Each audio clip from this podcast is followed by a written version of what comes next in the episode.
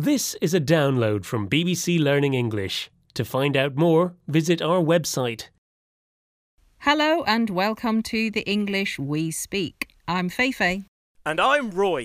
I'm so excited. You made me so happy when you messaged me what we're doing today. What? We're about to go into one of the most intense and important meetings of our lives.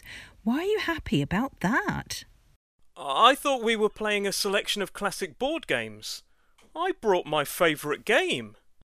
Why on earth would you bring a selection of board games to a huge meeting? You told me in your message to bring a game. You were very clear. Ah, uh, no, Roy. I said bring your A game, not bring a game. Your A game is your best performance, and that's what we need in this meeting. Right. Well, clearly I have brought my A game, and a great board game that we can play after we are successful in the meeting. Roy, if you manage to convince everyone of my plan, I'll play your stupid game. Let's listen to these examples while we have a meeting.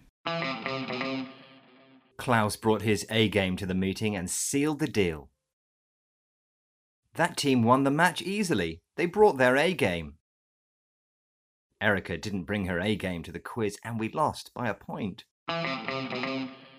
This is the English we speak from BBC Learning English, and we're talking about the expression A game.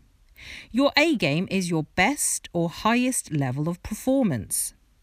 Yes, it's commonly used with the verb bring and a possessive pronoun like your. You're very lucky that I brought my A game to the meeting, but it really didn't seem like a truly vital and important meeting. It was for me. I'm just really happy you managed to convince them that I needed an indoor golf course in the office. And now I believe I owe you something.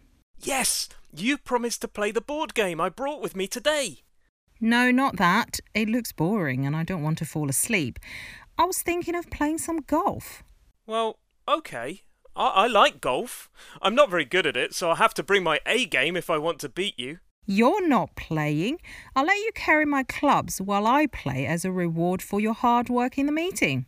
So don't worry about bringing your A game. Bye. Bye.